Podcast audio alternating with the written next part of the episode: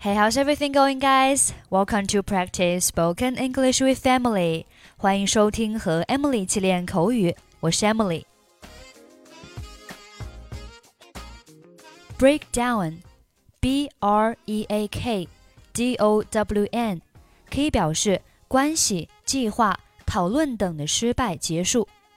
比如说，Nancy moved to New York after the breakdown of her marriage. Nancy 婚姻破裂之后搬到了纽约。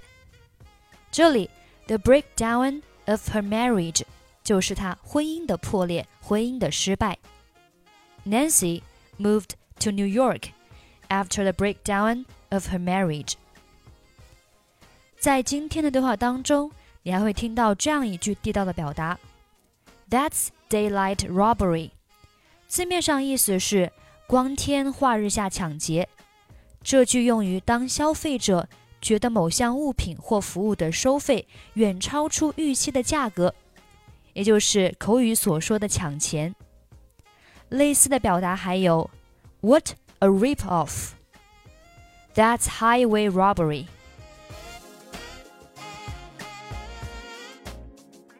OK, now let's listen to the dialogue. 你好，马克斯威尔牛排馆。我是特鲁迪，有什么可以为您服务的吗？Hello, Maxwell's Steakhouse. Trudy speaking. How may I help you? 实在非常抱歉，我需要取消今晚的预约。I'm terribly sorry, but I need to cancel a reservation I made for this evening. 哦。 那真是遗憾。请问定位的名字是什么？Oh, that's unfortunate. Under what name was the reservation made? 赖先生，Mr. Lai。哦，事实上，名单中有两位赖先生。Oh, oh, there are actually two Mr. Lais listed tonight.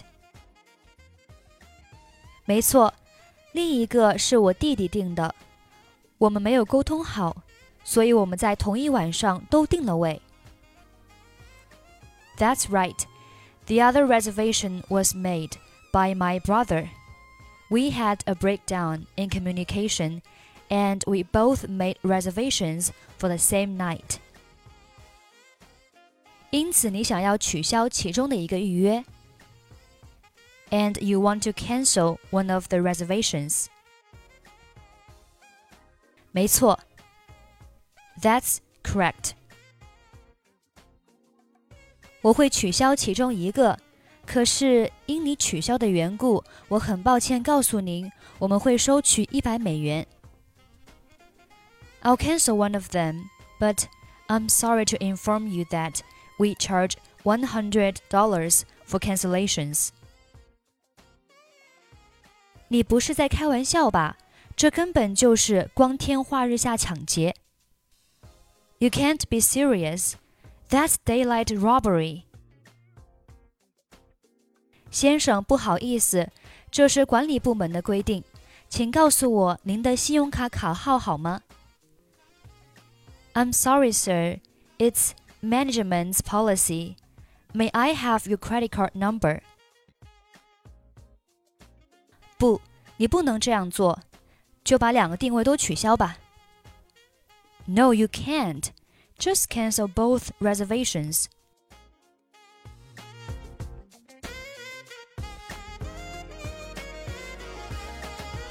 Hello, Maxwell Steakhouse. Trudy speaking. How may I help you? I'm terribly sorry, but I need to cancel a reservation I made for this evening. Oh, that's unfortunate.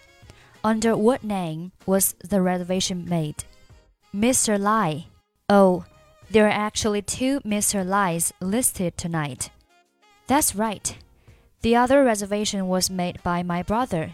We had a breakdown in communication and we both made reservations for the same night. And you want to cancel one of the reservations? That's correct. I'll cancel one of them but I'm sorry to inform you that we charge $100 for cancellations. You can't be serious. That's daylight robbery. I'm sorry, sir. It's management's policy. May I have your credit card number?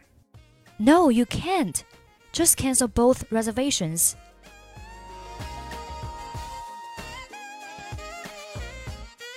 Okay, that's pretty much for today. 关注微信公众号或者抖音，搜索英语主播 Emily，可以获取本期节目的跟读版本以及单词发音视频。